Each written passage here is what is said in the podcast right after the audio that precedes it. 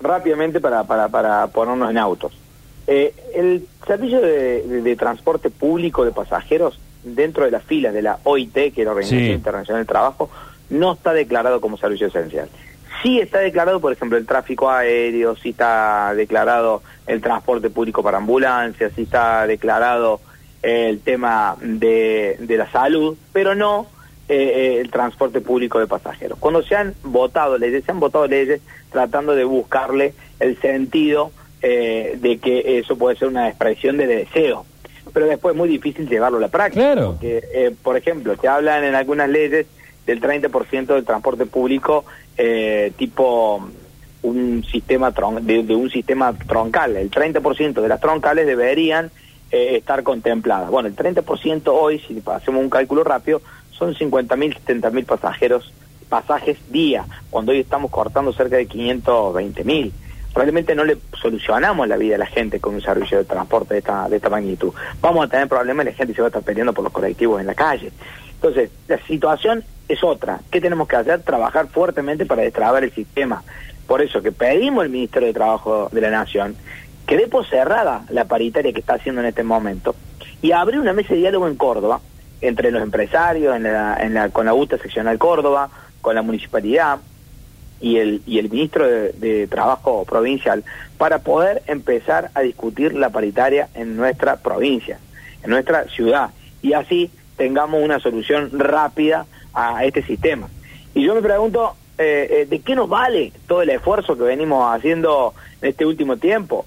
De que pusimos más de 300 millones de pesos eh, desde la municipalidad en adelanto de subsidios nacionales, más de 30 mil, mm, eh, de 30 millones de pesos que pusimos la semana pasada para, para bancar el sistema y que los eh, empleados puedan cobrar. No hay sueldos caídos, no hay, no hay deuda ninguna con ningún eh, empleado que tenemos eh, en el sistema de transporte público. Hemos comprado 160 unidades para, para poder hacer frente a, a la fuente laboral y porque el privado no invertía. Entonces esto es una mezcla de un locao patronal, un desabastecimiento de servicios con eh, una connivencia con el poder político nacional que no quiere que, que el interior tenga transporte y la y la y la UTA nacional, ¿no? Claro. O sea, claramente hay una decisión política, Rodio, de dejar que esto suceda.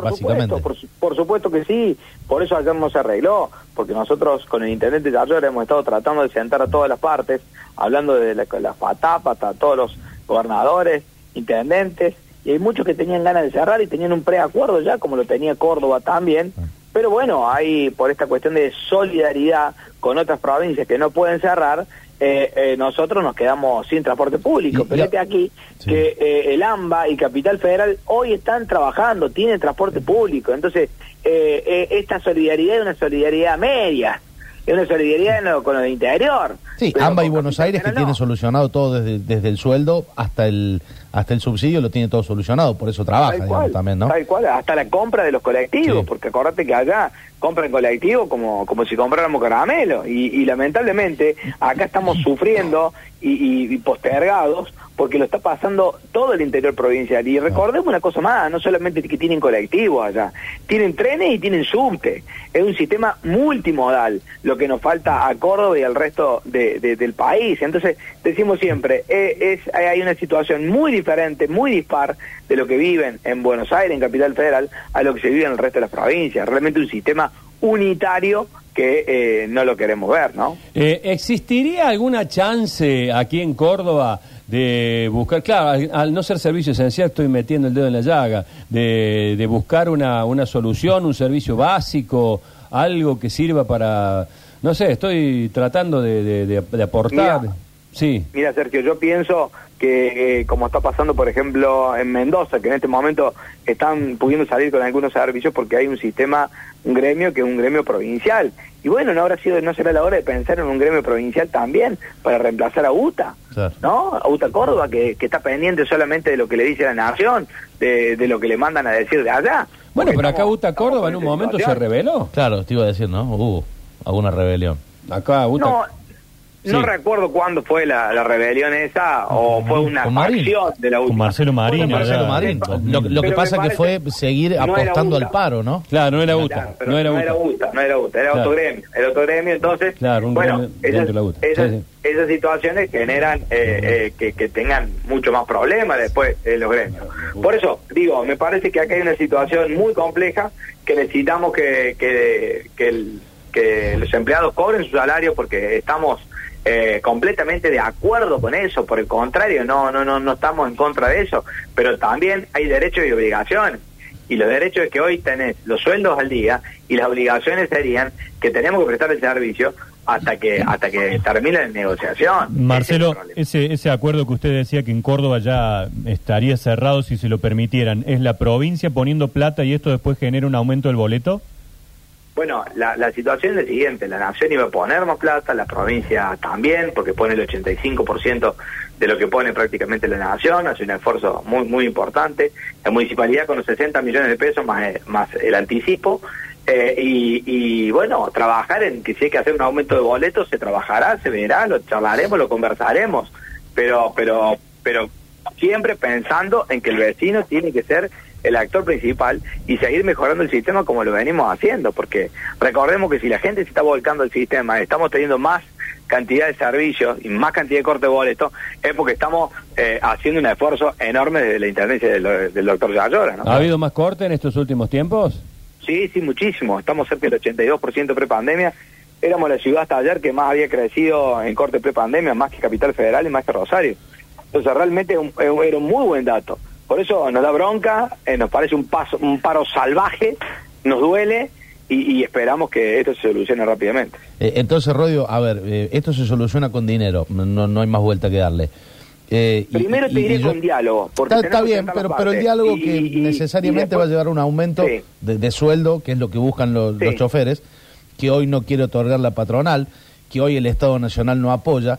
Entonces se me ocurre, si la, pro- la, la provincia o la municipalidad pueden intervenir y solucionarlo, la pregunta es, ¿se viene el aumento del boleto entonces?